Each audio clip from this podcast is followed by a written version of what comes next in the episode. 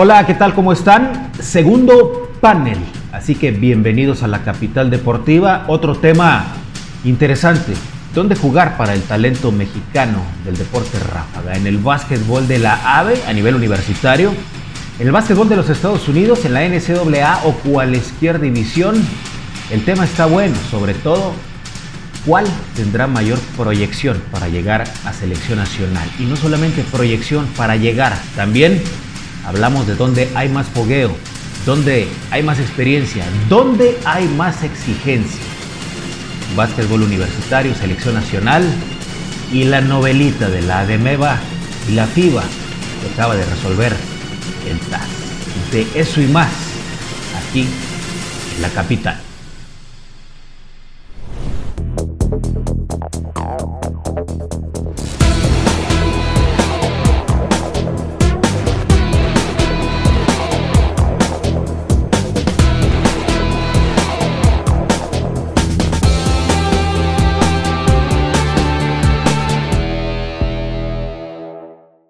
Pues bienvenidos, ya lo habíamos anticipado, un tema o varios temas, tres en uno, para esta edición del panel de Capital Deportiva. Ya lo veníamos comentando, Jesús El Parral Aragón, entrenador eh, mexicano con bagaje ya, experiencia en universidades mundiales, también en eh, centro básquet con juveniles, tanto varonil como femenil, presente en esta edición. El pelón Chávez, Rubén Chávez, también preparador físico y en la actualidad preparador dentro del básquetbol profesional. Usted dirá, ¿por qué otra vez el tema del básquet? Bueno, hay muchas cosas que están pasando. Si no, pregúntenle a Demeva y a la FIBA, también a la Liga Nacional de Baloncesto que va a iniciar ya en el mes de septiembre. ¿Qué tal?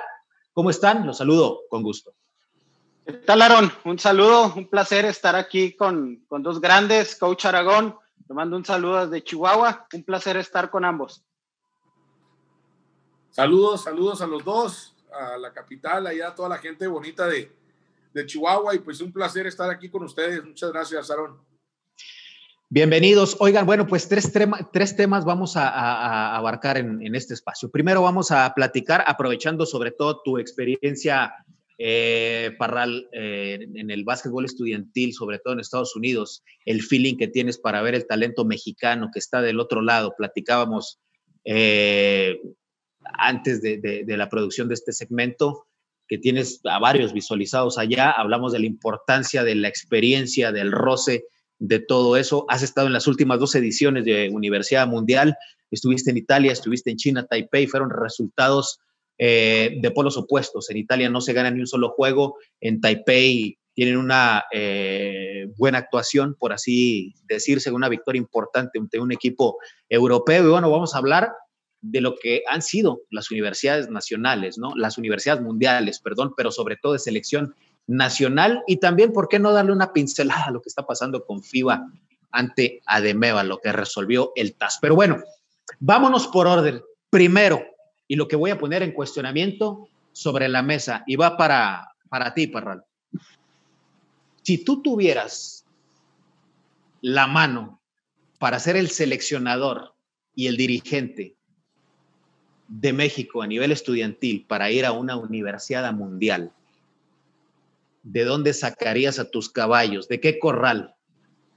¿De la Liga AVE o del básquetbol estudiantil de los Estados Unidos? ¿De NCAA, División 1, División 2, de la Naya, de donde estén los mexicanos que muchos que tuvieran que hacer un scouting real ni siquiera saben dónde andan? Sí, pues es un tema interesante eh, y es un tema que efectivamente pues he venido siguiendo en los últimos, yo creo que ya unos seis o siete años.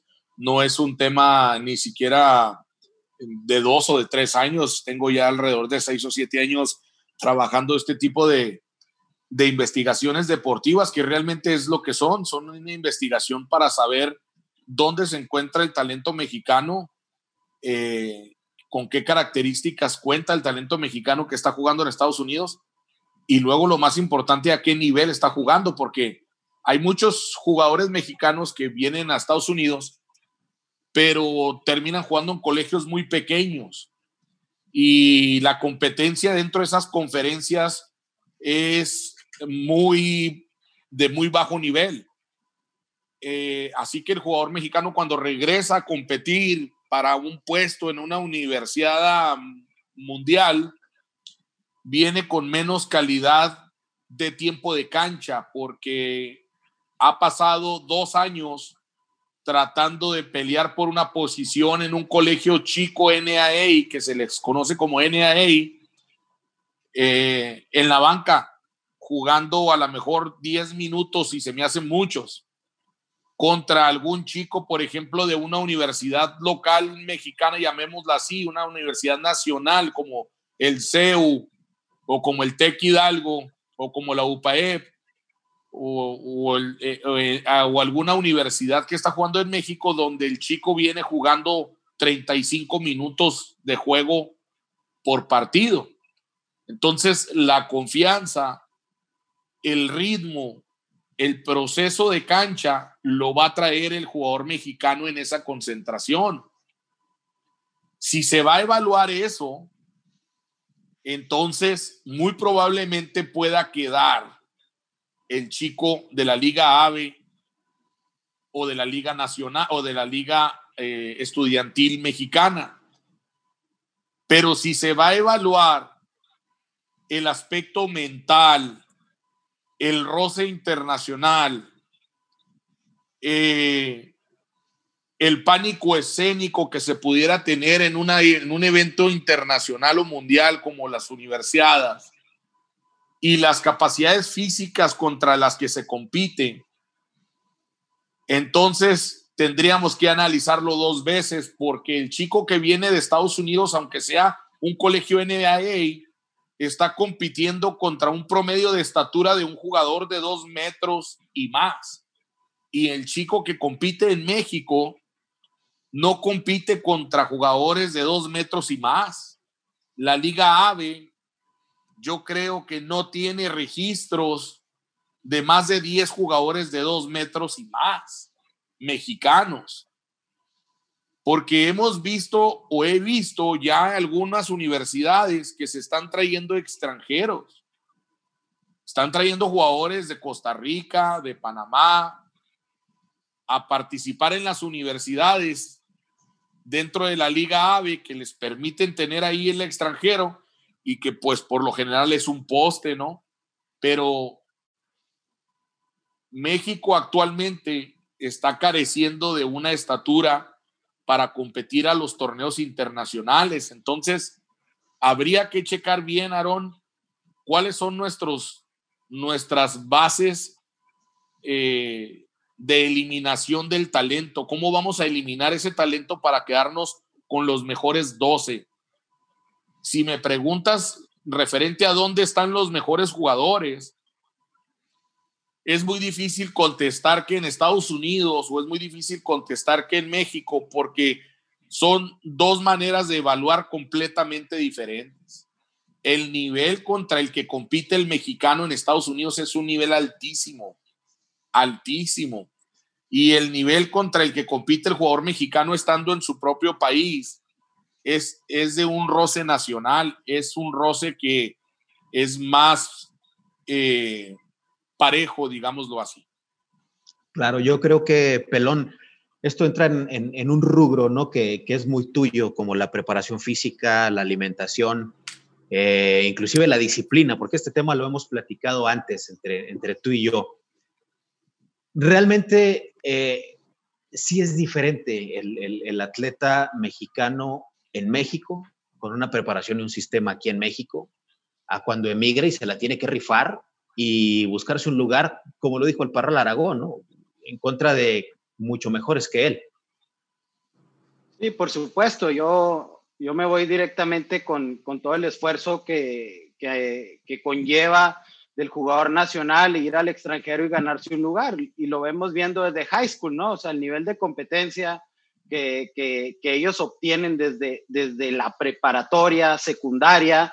Ahora, imagínate el porcentaje en Estados Unidos de los que pueden obtener una beca universitaria, llámese eh, National Junior College, NAIA, eh, NCAA, División 1, División 2, pues si, si me voy un 3% se me hace mucho. de, todo el, englomerado que existe en el, en el, territorio estadounidense. Entonces, imaginemos a, un nacional, a un connacional que va y compite y, que, que, tiene que demostrar un nivel extraordinario, aún, aún mejor que los, que los nacionales, que la gente que está en Estados Unidos. Entonces, toda esa parte disciplinaria conlleva al mexicano a hacer un trabajo doble yo recuerdo, yo recuerdo un atleta, Alejandro Cárdenas, eh, de atletismo, que, que le preguntaba que, que, cómo se preparaba para poder ganar esos campeonatos mundiales y, y, lo comparaban con atletas como Michael Johnson. Y él decía, si Michael Johnson se prepara un día, yo me tengo que, preparar dos. O si se prepara durante, hace una sesión de entrenamiento, yo tengo que hacer tres.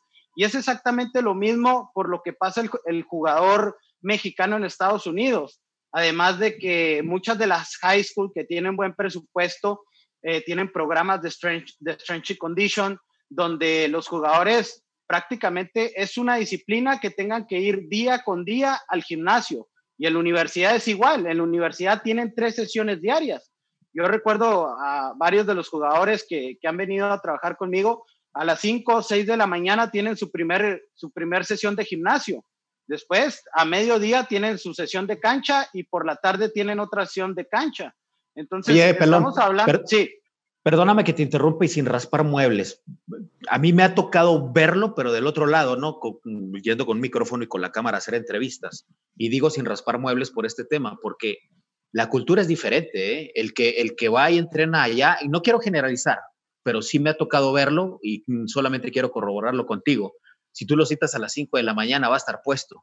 Y el que está de este lado, le dices a las 5 de la mañana y te va a decir, ay, caray, tan temprano, mejor a las 8, ¿no, coach? ¿O no? Así es. O a las 10, ¿no? A las 10. A las 10 de la mañana. Me ha tocado muchos de esos casos y desgraciadamente pues prefiero no trabajar con esas personas. Pero retomando el tema, pues es una realidad que la disciplina que tiene el jugador mexicano en Estados Unidos es totalmente diferente. Obviamente hay garbanzos de a que están en la Liga, en la Liga AVE o, que me ha tocado tratar, que están jugando Liga AVE, que son garbanzos de a y que tienen todo ese trayecto disciplinario que ellos mismos han ido creando. Pero la realidad es que sin duda el jugador que está en Estados Unidos, que viene allá, este, viene mucho mejor preparado que lo que en base a mi experiencia me ha tocado ver con los jugadores Liga AVE, sin duda. Parral, ah, algo eh, interesante y lo platicábamos también. 1999, Palma de Mallorca, cuarto lugar, México en la Universidad Mundial. Eh, se tuvo que rifar con Estados Unidos y con España, que por cierto perdió con España ese tercer lugar, donde venían muchos personajes eh, que terminarían siendo de la generación dorada de ellos. La última universidad para México, cero juegos ganados. ¿Qué hay de diferencia entre ambos equipos? No, mira, eh, son circunstancias muy diferentes. Eh, definitivamente, eh, hace poquito en una entrevista con Enrique Garay platiqué de este tema donde le, donde le expuse que definitivamente es el mejor resultado que ha tenido México en básquetbol varonil en una universidad mundial. Este cuarto lugar que se obtuvo perdiendo la semifinal, eh, si mal lo recuerdo, con España en un juego muy reñido donde hubo ahí a dos, tres eh, encontronazos fuertes de, de, casi de pleito, ¿no? Eh, donde mexicanos pelearon durísimo, se fajaron hasta el final y se perdió y llegaron, quedaron en cuarto lugar, pero eh, dentro de la investigación que se hizo, eh, o que hice, pues, te da, te arroja un dato muy importante. El dato más importante es que ha sido la selección con más altura que ha representado al país de México en una universidad mundial a nivel, pues a nivel estudiantil. Digámoslo así. Eh, teniendo jugadores como Enrique Zúñiga o Arturo Valerio botando el balón con características de 1,96 de estatura, 1,95 de estatura, siendo los votadores del equipo. Y luego teniendo delanteros eh, que en paz descanse como Cristian Ríos, arriba de, los dos metros o los dos metros exactitos, eh, Eduardo Nájera, Horacio Llamas, Jorge Rochín, eh, Felipe Sánchez. Entonces, imagínate la altura que se tenía en esa selección. Y contando a Horacio Llamas, que ya estaba en esa selección y ya estaba también él en los tryouts de la NBA, ya estaba eh, jugando la liga de verano. De Oye, pero la, la pero la ah, mayoría de estos jugadores que estás mencionando y que, bueno, los que estamos inmersos en el ambiente del básquetbol, traían muchísimo, muy diferente. Y Zaguirre estuvo en esa selección, si no me equivoco, era parte de, los borregos del TEC de Monterrey, uno de los pocos que estaban jugando a nivel universitario en México, pero todos los demás que estás mencionando, Nájera que está, tiene una extraordinaria actuación en Oklahoma, Víctor Ávila que estaba también en Oklahoma eh, eh, ahí con él, el roce que tuvieron los votadores que mencionas, es una selección prácticamente de mexicanos, pero que venían de Estados Unidos. No, no, mira, mira, Enrique Zúñiga venía de, un colegio en Arizona. Eh, Horacio Llamas venía ya de haber salido de Pima en Estados Unidos, en, la universidad.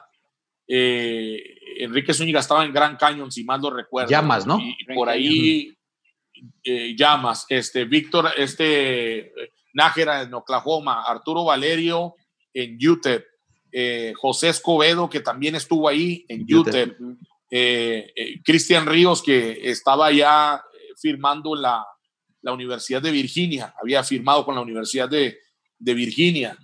Entonces, eh, chécale todos los que estamos mencionando que venían de universidades de, de, Estados Unidos, ¿no? De, de, NCAA, del programa NCAA.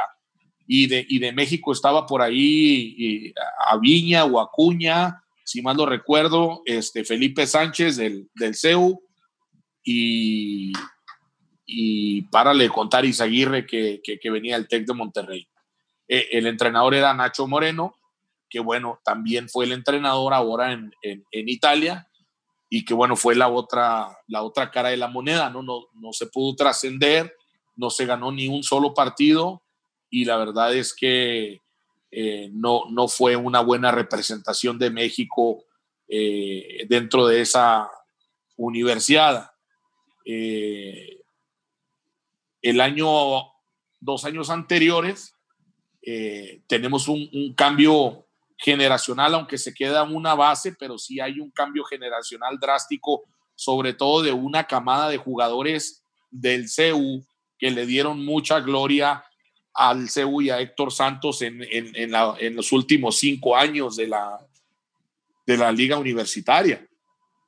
Eh, como, como algunos jugadores que, Villanueva o, este, que gradúan y que ya no alcanzan en esta segunda universidad. Entonces, eh, eso desfavorece un poquito a la selección, aun sin embargo, seguimos teniendo el soporte de jugadores de NCAA como Diego Willis, como Brian Urrutia, eh, de muy buena calidad de División 1 los dos, dentro de la selección. Oye, y, los que vienen, ¿no? Y contamos con una suerte completamente diferente a, lo que fue eh, la otra universidad que fue en Taipei. Pero también te voy a decir un tema muy importante. Eh, cuando nosotros fuimos a Taipei y que logramos ganarle a tres equipos europeos, Aaron, es la primera vez también que una selección universitaria le ganamos a Latvia, le ganamos a Hungría y le ganamos a Serbia. Eh, tremendos juegos, tremendos duelos. Latvia es Lituania, Latvia es Lituania, porque me dejaste pensando, dije, chingo. Latvia, bueno, pero, Lituania, no, es una potencia. no lo tienen registrado así. así es. Es una potencia. Así es, son tres, tres potencias europeas durísimas que nos tocaban en el grupo y que, y que al principio decíamos, híjole, pues olvídate, ¿no? Y luego le agregabas a Corea y le agregabas a Taipei, los anfitriones. ¿no? Con un, con un gimnasio, una arena de, de, más de, yo creo que eran como 20 mil personas en esa arena y, y, llenísimo todo, ¿no? Todos los juegos sold out, todos los juegos llenísimos, un ruido tremendo para jugar y, y este, y que el coach del equipo de, de, de Taipei era el asistente de Eduardo Nájera en los Dallas Mavericks, un entrenador ex NBA dirigiendo a los chicos universitarios de la Liga de Taipei. Entonces, imagínate, fue un escenario muy bonito, muy, muy padre y muy glorioso para México porque logramos terminar en el onceavo lugar, muy cerquitas de estar dentro de los primeros diez. Pero te voy a decir un dato muy interesante.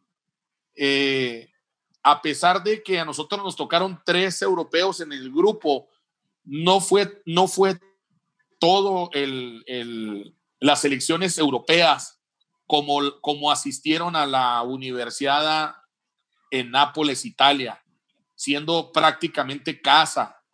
Eh, estuvieron repletas las, los grupos de las delegaciones de equipos europeos en Italia.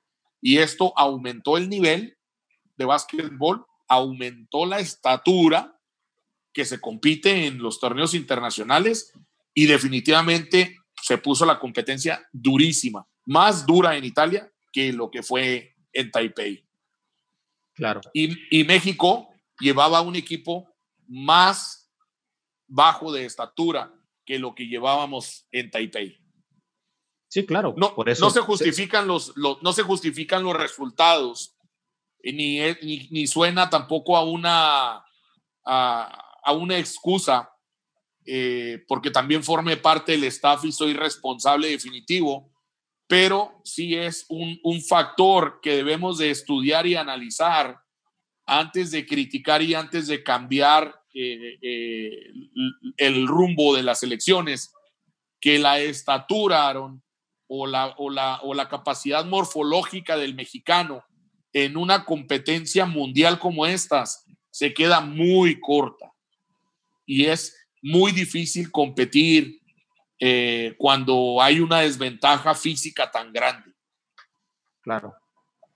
No, definitivamente, y desde luego que no se justifica, pero sí se ven eh, las diferencias, no los resultados, un cuarto lugar a un onceavo lugar. Hablar de generaciones doradas, por así decirlo, es, es como lo platicábamos en, el, en, el, en la edición anterior, pero lo que decíamos, bueno, no es lo mismo comparar la, generación dorada de México. Realmente, ¿cuál fue la generación dorada de México contra la generación dorada de Argentina, que consiguió oro en Atenas, o la generación dorada de España, que también logró conseguir oro? En México, ¿cuál ha sido la generación dorada? ¿La de Berlín, la del 36, la del bronce, o la que alcanzó arañando el boleto al Mundial? Pero bueno, esa ya es cuestión de percepciones, pero dentro de la percepción hay una realidad y esa realidad, bueno, pues ahí la, tiene usted, lo que nos están haciendo el favor de, vernos. Oye, pero eh, a grosso modo, con la pregunta inicial, ¿cómo harías tu scouting? Finalmente, si te dijera, ¿sabes qué tienes el proceso para la próxima universidad mundial? ¿Cómo harías tu guillotina, en pocas palabras? Sí, exacto, o sea. Bueno, definitivamente el factor principal tendría que ser la estatura. Definitivamente. Eh, tenemos que invertirle y, Pelón no me va a, dejar mentir. Tenemos que invertirle en desarrollar esos niños grandotes, torpes que andan por ahí. Esos niños grandotes, torpes, descoordinados o desorientados, que incluso no juegan a ningún deporte tenemos que invertirle en la enseñanza del deporte y, y la activación y el desarrollo motriz de estos talentos físicos, porque todavía no son talentos deportivos, son talentos físicos. Es un talento por su propio físico, ya es un talento que podemos desarrollar y debemos de invertirle en eso para poder tener una mejor participación. Así es que yo definitivamente me iría con, con la estatura. Para mí sería un punto muy importante la estatura. Y segundo, como lo dije al principio, el nivel de competencia en donde está expuesto el jugador. No quiere decir que porque venga de Estados Unidos va a ser superior que al jugador mexicano. Pero también tenemos que ver, si viene de Estados Unidos de un muy buen programa de básquetbol, aunque esté en la banca, es muy probablemente que la cultura y la mentalidad y la ética de trabajo que traiga Estados Unidos va a superar al mexicano, que todavía nos falta trabajar la cultura en los programas deportivos universitarios. Hemos mejorado muchísimo, pero todavía tenemos programas universitarios en México donde no se cuenta con un fisiatra. Y el jugador mexicano universitario juega lesionado. Y lo estamos desgastando y lo estamos eh, afectando en lugar de desarrollarlo. Eso no sucede en Estados Unidos, porque la estructura del programa cuenta con más apoyo y en México no tenemos todavía esos apoyos. Así es que la, eh, la segunda guillotina, como decimos aquí, no, como dice Pelón, tendría que ser definitivamente en dónde está jugando el chico. En Estados Unidos, incluso hay unos que hay dos que están jugando en Canadá, pero ¿En dónde? ¿En qué liga están jugando en Canadá? ¿A dónde pertenecen? ¿Qué conferencia es? ¿Qué división de universidad es? ¿Qué, programa tan exitoso, qué récord tiene? ¿Cuántos números tiene el desarrollo del jugador mexicano en Estados Unidos? Son muchas uh, características, tiempos en desarrollo que se tienen que trabajar para poder detectar realmente si, si es una persona que va a venir a cambiar el, proyecto del básquetbol a nivel universitario o, simplemente es uno más de los mexicanos que se fue a Estados Unidos y está luchando por, por destacar. ¿Cuántos chavos mexicanos hay ahorita en, en el básquetbol estudiantil de Estados Unidos? Bueno, mira, yo tengo escauteados ahorita 33 jóvenes, 33 jóvenes mexicanos que están jugando desde todos los niveles, desde NAA hasta División 1, registrados en el programa de NCAA, que estén jugando, que estén en el programa de Red Shirt, que estén en el programa de, de, académico, que esté lastimado o no, eso, eso no lo sé, pero que esté registrado en la NCAA con una universidad, son 33 jóvenes mexicanos muy interesantes. Eh, de esos 33 hay tres jugadores de siete pies mexicanos. Tres jugadores de siete pies. De siete pies. Y hay seis jugadores con una estatura de seis, seis o más. A lo que me refiero yo de cómo vendría la guillotina, ¿no? Que se ponen ese tipo de jugadores en una, en una preselección nacional y luego que, que te pongan a, un jugador de una universidad mexicana que, es bueno, que se mantiene en los estándares, pero con un 80 de estatura. ¿Me entiendes? Sí, claro. ¿qué tanto, nos puede dar?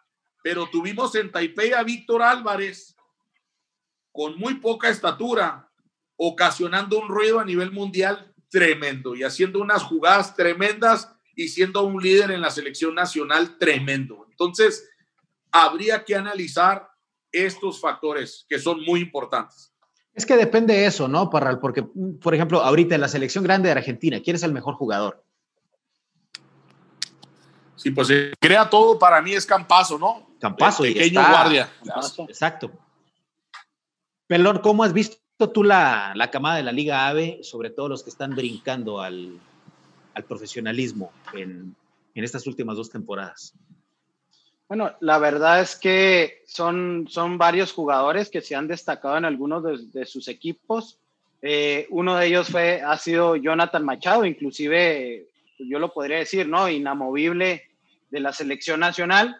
Y por ahí anda, anda otro en Panteras. Eh, ahorita lo acabaste de mencionar, coach. Refrescame, refrescame un poquito la, la mente jugó recientemente con, con el equipo de Mioki en la Liga Estatal.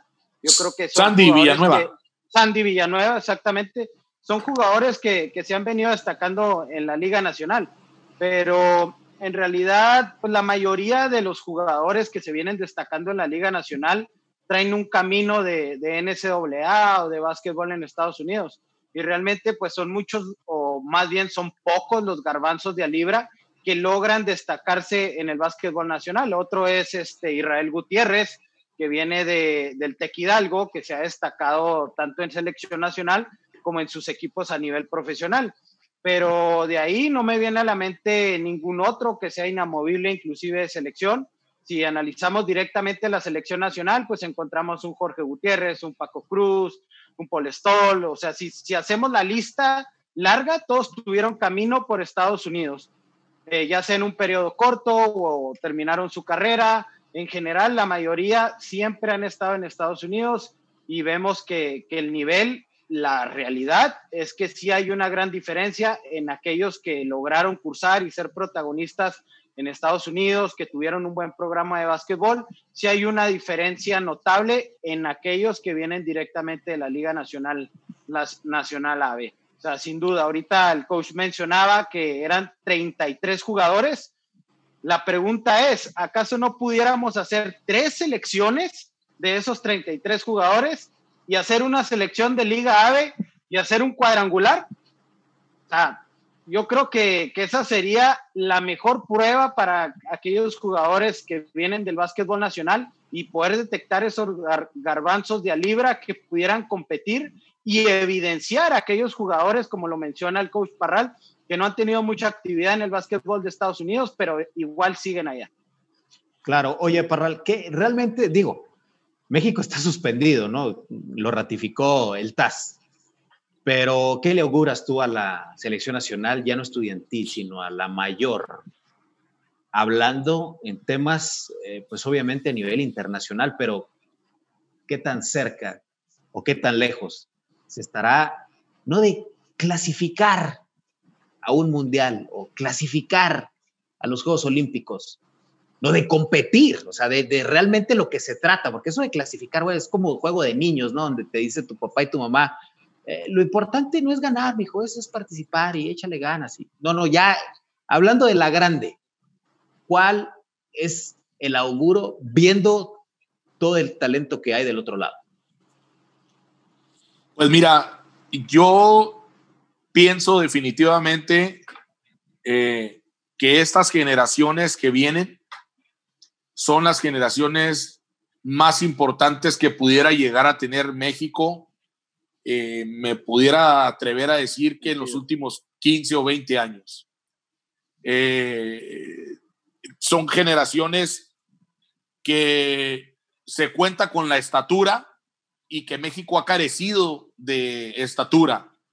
Se cuenta con jugadores que están haciendo cosas muy buenas en la NCAA y que han sido protagonistas en sus universidades de Estados Unidos, no un jugador mexicano que va a tratar de ganarse el lugar 12 o 11 del equipo, sino jugadores titulares en el equipo como, como un Diego Willis, que, que, terminó dentro de los primeros tres en tiros de tres puntos, eh, en efectividades, como Brian Urrutia, que, que estuvo siendo jugador titular, indiscutible en su universidad, como Kelvin Jones, que es un tipo de, de 6'10 de estatura, que, que, jugó en tres programas de Divisiones 1 y en los tres programas eh, fue titular.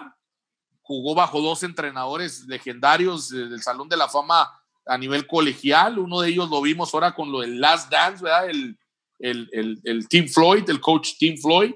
Que fue el que invitaron a la boda, porque no invitaron a Phil Jackson. Porque muchos han de decir, pues, ¿quién es? No, no salió. Perdón que te interrumpa, perdón que te interrumpa.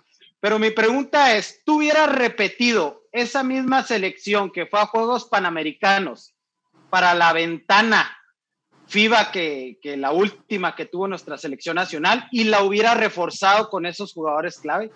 ¿Hubiera repetido esa selección? Yo creo que sí.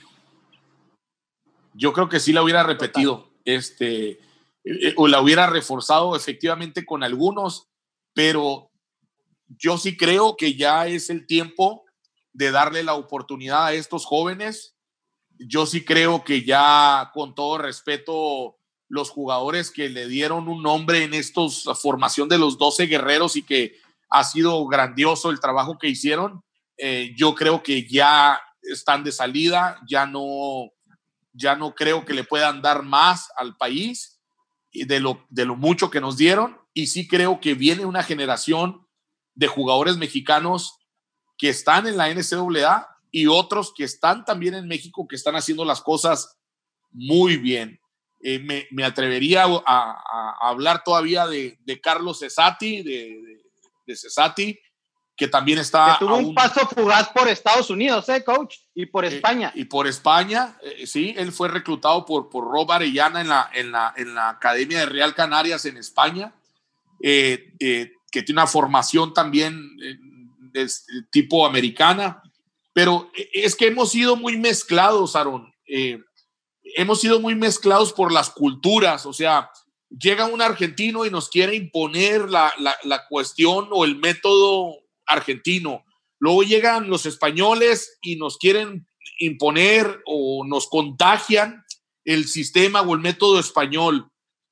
Pero, pues con todo respeto, tenemos el país vecino que es Estados Unidos, que es donde se juega el mejor básquetbol del mundo y, y donde tenemos a 33 jugadores mexicanos codeándose sin contar cuántos niños existen jugando en high school que, que vienen empujando durísimo. ¿Qué pasa? No hay, no hay seguimiento de nada. O sea, ni siquiera podemos darle seguimiento a la selección mayor. ¿Qué pasa? No, no nos reburujamos, hombre, nos reburujamos todos con el, con el, con el método.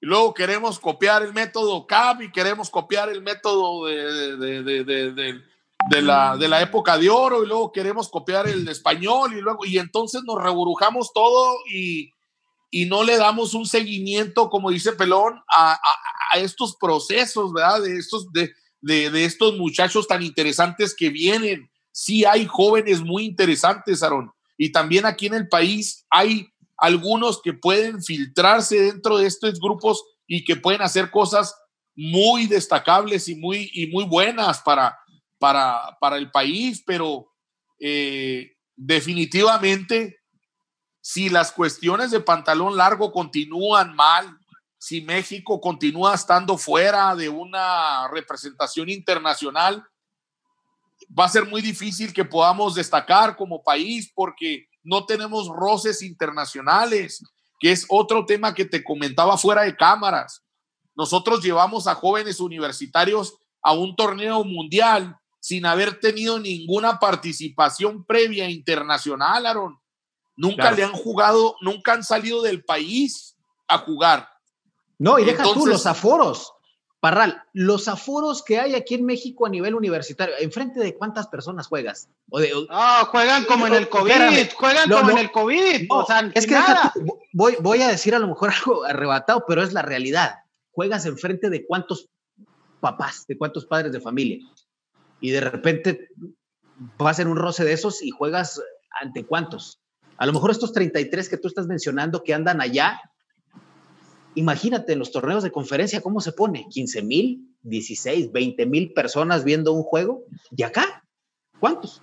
Digo, el MBA pues, es de los más grandes eh, a nivel universitario en todo el país y la verdad es que iban 20, 25, y eso porque eran padres de familia, ¿no? Por poner el ejemplo aquí de Chihuahua, pero si lo hacemos eh, generalizado y global, sale lo mismo. Eso cuenta también. A veces tiemblan las patitas de jugar en un aforo más grande.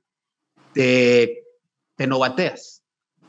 Sí, es el, es el pánico escénico, es el pánico escénico donde entra el estrés deportivo, donde entran los, los procesos mentales y, y, donde te vence el miedo prácticamente a, a competir a un nivel internacional porque a lo mejor no estamos todavía listos para una competencia de esas porque no tenemos ese roce definitivamente. Eh, ahora con, con, esta nueva organización, este nuevo empuje que está metiendo Conde por medio de, de Merodio, se están trabajando cosas importantes para darle al, al, al, entrenador y a, los, y a los jugadores herramientas.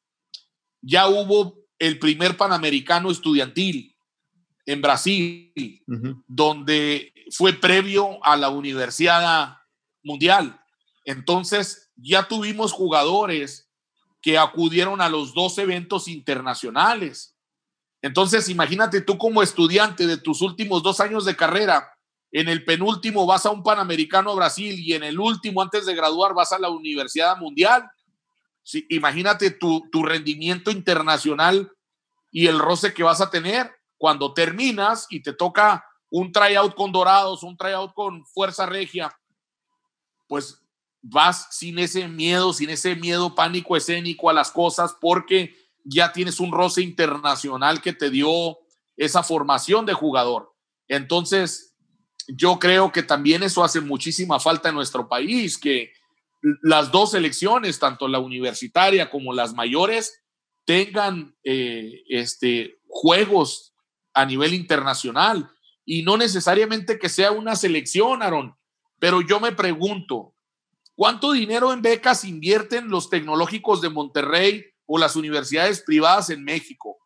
¿Qué no nos podremos poner de acuerdo los tecnológicos de Monterrey y algunas escuelas privadas o algunos clubes profesionales para hacer un torneo internacional donde podamos traer a dos selecciones internacionales tantos españoles que tenemos en el país no nos pueden ayudar para traer una selección estudiantil de España? ¿O tantos argentinos que tenemos en el país no nos pueden ayudar para traer una selección argentina juvenil al país y que haga una gira y que compita contra tres, cuatro universidades? ¿Por qué no podemos ordenarnos poquito para poder tener estos roces internacionales que necesitan nuestros jóvenes para poder tener un mejor nivel de básquetbol?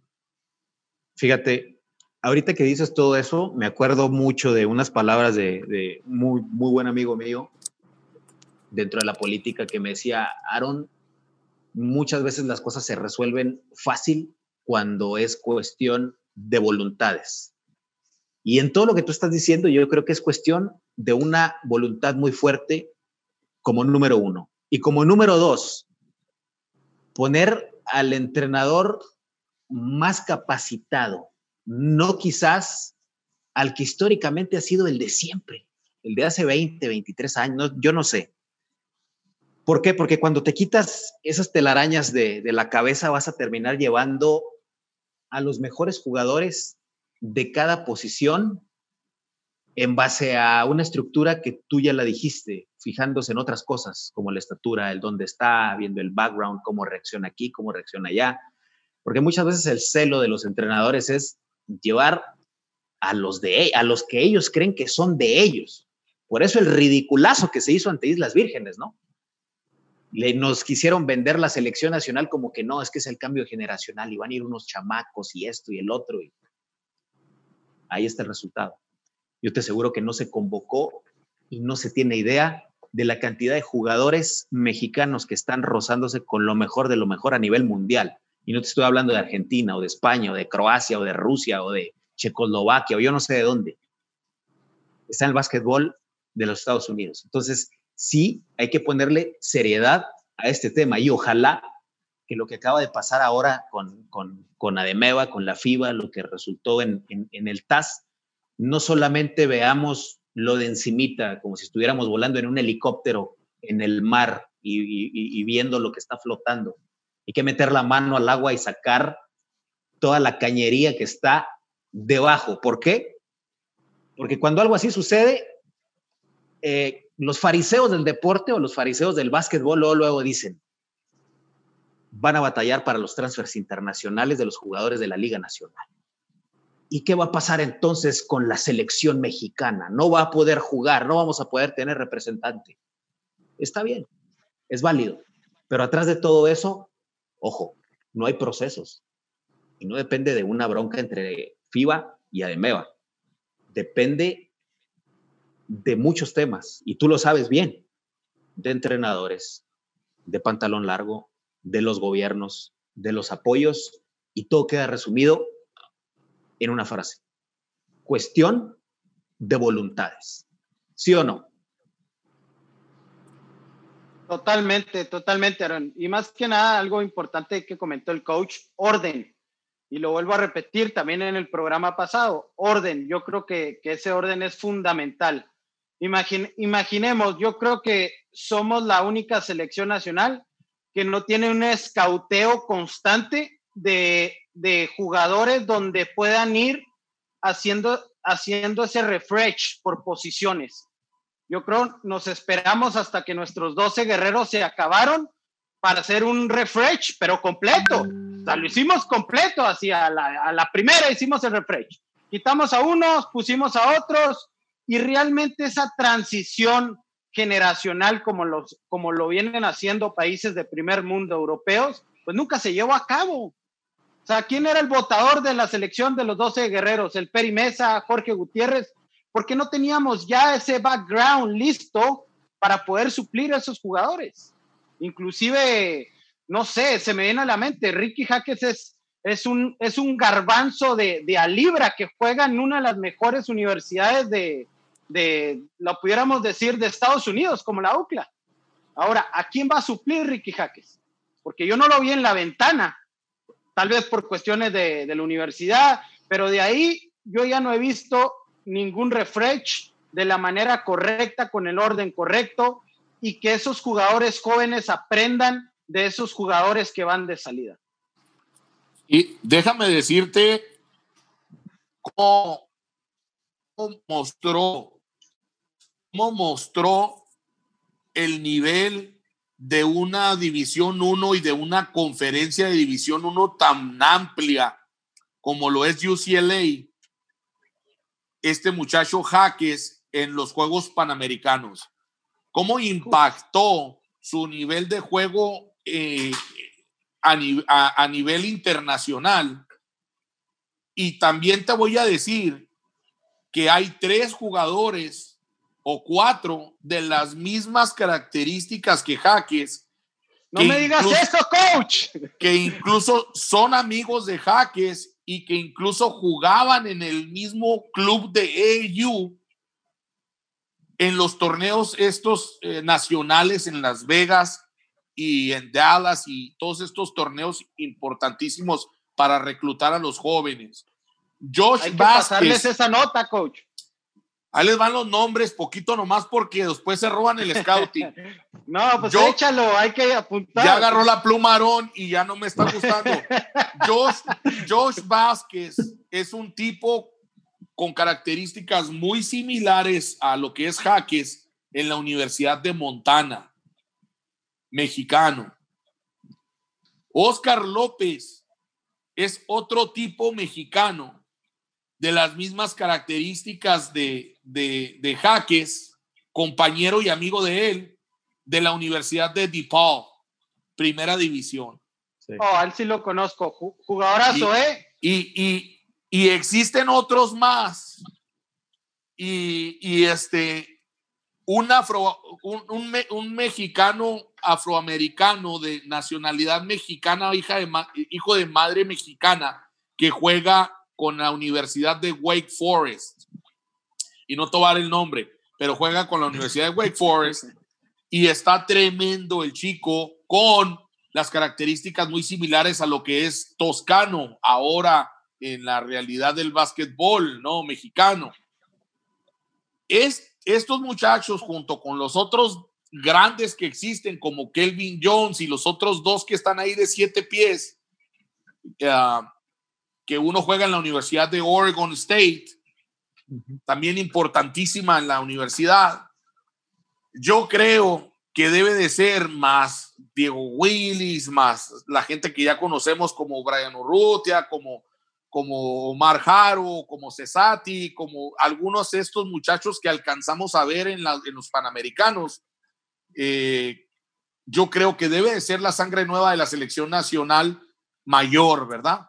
Y también, y también dentro de las universidades, en la, en la universidad, pues hay muchachos con muchísimo nivel y con muchísima estatura. O sea, o sea estamos hablando que, que, que México por primera vez pudiera tener una selección donde de los 12 jugadores, 9 fueran arriba de los 2 metros. 9 de los 12 jugadores universitarios. Entonces, imagínate el futuro que viene para la selección nacional mayor, pero definitivamente tiene que haber un proceso de escauteo y no nada más eso. Ya cuando se obtuvo el escauteo, tiene que haber un acercamiento, Aaron, y tiene que haber un buen trato al jugador y tiene que haber una atención a los padres de familia, porque todos estos muchachos hace muchísimo tiempo dejaron el país y están en Estados Unidos. Entonces hay que acercarse con ellos de una manera este, eh, que no lo hacemos normalmente con el jugador mexicano. Al jugador mexicano que se encuentra aquí en nuestro país, le damos una llamada telefónica, el vato está puesto para ponerse la camisa de México todo el tiempo. No quiero decir que los chicos que están en Estados Unidos no lo estén, pero desconocen los procesos, desconocen cómo se lleva a cabo todo y hace mucha falta la información y el seguimiento formal.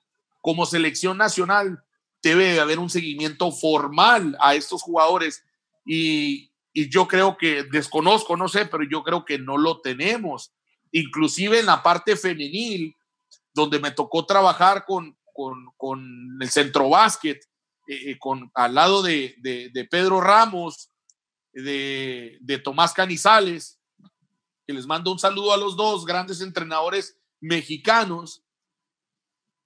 Hay unas niñas impresionantes y hay unas niñas que están jugando en universidades de División 1 con, con excelente nivel. Y hay unas que vienen en preparatorias en high school que, que están tremendas y con muchísima estatura. Entonces, yo creo que aparte del escauteo, tendría que haber un seguimiento, una atención al jugador para no perderlo de vista, para tenerlo eh, enamorado de la selección nacional y, que, y que vengan a participar. Y la última parte importante es la razón administrativa de estos estudiantes atletas, porque la NCAA tiene muchas reglas y con una participación que el chico tenga contra equipos profesionales o una gente que esté involucrado en la selección nacional o cualquier situación donde se rompa una regla, el chico puede perder su elegibilidad y la universidad puede ser acusada de, romper estas, estas reglas o estos estatutos. Entonces, también es importante que se tenga un contacto con los coordinadores deportivos o con el entrenador del equipo durante los procesos que México o las ventanas que México pudiera tener, ¿verdad? Claro. Eh, y, que se tenga ese orden. Tiene, tiene que ser eh, un trabajo de verdad, para un corporativo donde realmente hay un seguimiento, pero se tenga una cara, porque a los panamericanos un entrenador. Y luego después, eh, a la otra ventana, bueno, pues ya no fue porque dijeron por ahí que le deben dinero, entonces van a llevar a otro más que quieren inventarse un proceso de llevar a los nuevos chavos. Entonces, bueno, podemos llevarnos buen rato hablando de, este tema, pero eh, lo importante, yo creo que ya lo dijiste, hay muchísima materia prima. Ojalá que haya una voluntad para hacer un trabajo realmente profesional, pensando a futuro y sobre todo en lo mejor, ¿no? Que es la, la inversión. Vamos a concluir ya eh, el tema. Platicamos de básquetbol universitario, selección nacional. Una pincelada nada más a el broncón que se viene para el básquetbol nacional después de, lo del TAS. Así que vamos a sacar conclusiones. Vamos a empezar, Pelón. ¿Cuál es tu conclusión? Bueno, pues mi conclusión, Aaron, es muy simple. Yo me quedo con jugadores NCAA y con esos garbanzos de a libra que salen cada avenida de obispo en la Liga AVE. Yo me quedo con, con esos jugadores y sobre todo, yo me quedaría y rogaría, rogaría que existiera un escauteo correcto y sobre todo un seguimiento serio que pudiera captar a esos 33 jugadores que están en Estados Unidos y hacer un trato pues totalmente profesional desde un principio para poder enamorar, como dice el coach, el, el cielito lindo de nuestro México querido a esos jugadores que tienen muchísimos años buscando un lugar en el básquetbol de Estados Unidos. Parral Aragón, pues ya prácticamente te la tiró porque el escauteo ya lo tienes. No sé qué es lo que falte. No te voy a preguntar eso, más bien te voy a preguntar a tu conclusión sobre, sobre este panel.